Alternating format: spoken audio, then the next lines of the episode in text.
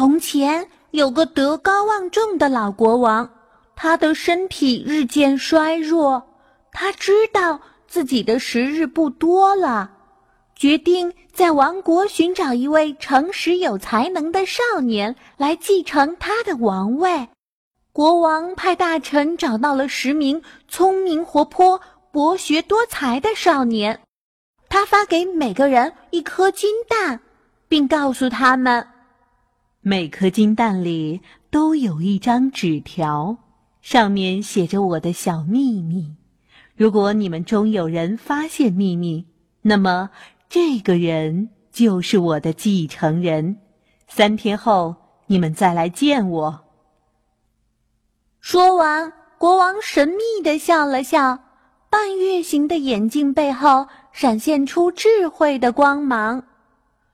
少年皮特高兴的拿着金蛋回了家，他把金蛋放在桌子上，四面观察，看有没有什么缝隙可以把它掰开。可是整个蛋表面十分光滑，简直连一根头发也插不进去。难道这里面会有纸条？皮特百思不得其解。第一天过去了，皮特没有发现金蛋的秘密。第二天过去了，皮特还是没有发现金蛋的秘密，他有些着急。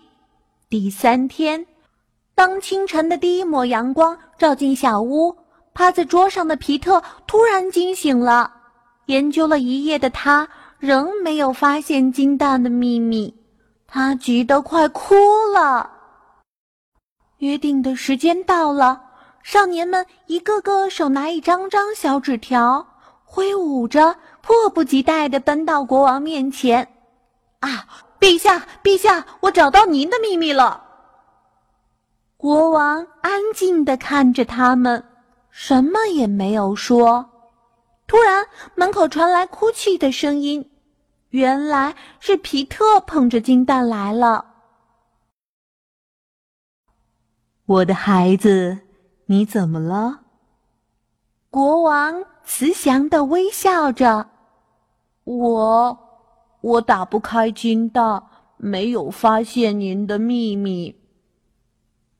泪水顺着皮特的脸颊划过金蛋。无声的滴落在地毯上。太棒了，你就是我要找的人，未来的国王。国王站起身来，伸开双臂迎向皮特。其实每颗金蛋都是无法打开的，里面根本没有纸条，更没有秘密。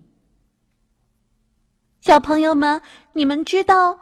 为什么最终国王选择了皮特当他的接班人了呢？